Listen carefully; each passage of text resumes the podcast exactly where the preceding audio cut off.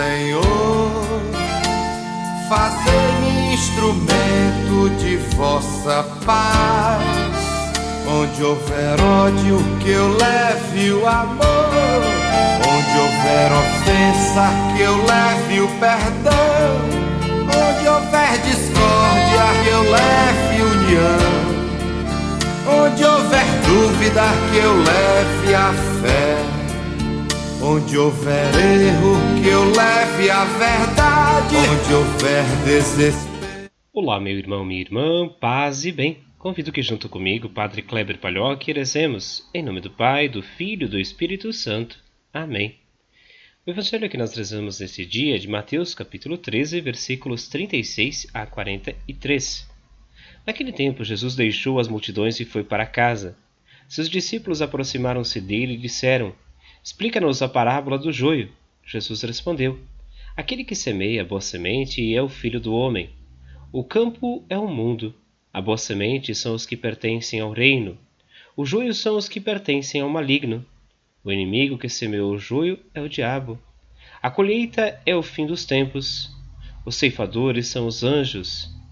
Como o joio é recolhido e queimado ao fogo, assim também acontecerá no fim dos tempos. O Filho do Homem enviará os seus anjos e eles retirarão do seu reino todos os que fazem outros pecar e os que praticam o mal, e depois os lançarão na fornalha do fogo.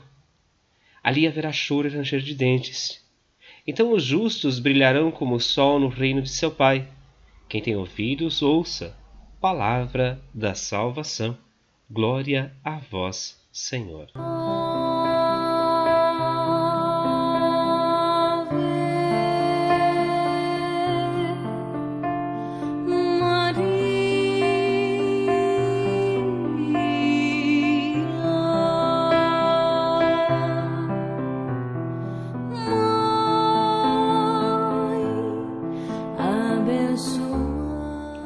Meu irmão, minha irmã, meditemos sobre o evangelho que acabamos de ouvir. Nele encontramos uma passagem que faz referência à parábola é, do joio e do trigo, já contada anteriormente. Nesta passagem, Jesus conta aos discípulos o significado desta parábola. Um significado que nos chama a atenção para a presença do mal também junto à humanidade. Perguntas que fazemos diariamente: por que algumas pessoas tão más existem?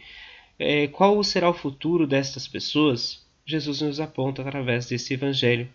Pessoas que levam outros a pecar ou que praticam o mal, segundo Jesus, irão para o fogo do inferno.